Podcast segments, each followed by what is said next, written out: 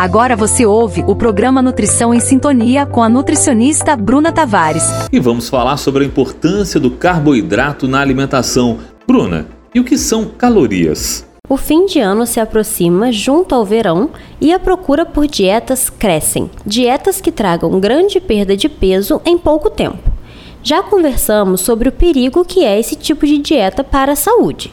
Normalmente, essas dietas restringem algum grupo de alimentos.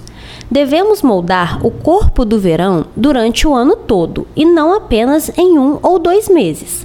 O risco de se colocar em desnutrição é muito grande. E desnutrição não é apenas estar muito magro. Um ser desnutrido é um ser que não tem nutrientes poderá estar acima do peso ou até mesmo com o peso desejado e, mesmo assim, o corpo estar pobre em nutrientes. Por isso, reforço a importância de uma alimentação balanceada e variada, para que você tenha todas as vitaminas e minerais necessários sendo ingeridos através dos alimentos.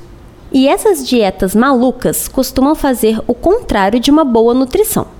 O mais comum entre as pessoas que querem emagrecer de forma rápida é cortar o carboidrato.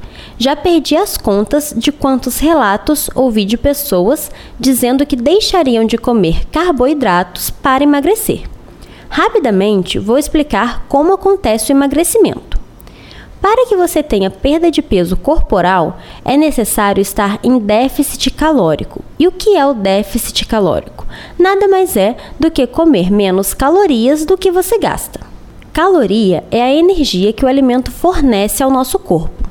Cada alimento tem uma quantidade de caloria e o organismo obtém essa energia depois de digerir e absorver os alimentos. Então, para perder peso, precisará gastar mais calorias praticando exercícios físicos e outras atividades do que será consumida nos alimentos ao longo do dia. E o nutricionista é responsável por esse cálculo. Ele vai te dizer quais alimentos consumir e a quantidade de acordo com as atividades que você pratica durante o dia. Bruna, quais são os alimentos fontes de carboidratos? Voltando à questão do carboidrato. Existem pessoas que perdem peso ao parar de comer alimentos ricos em carboidratos? Existem. E por que isso acontece?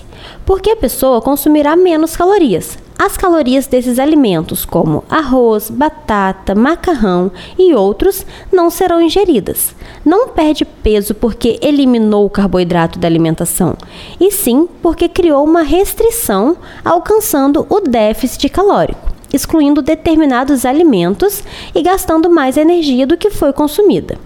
Isso quer dizer que é uma forma saudável de alcançar o emagrecimento? Não, nem de longe essa é uma boa opção.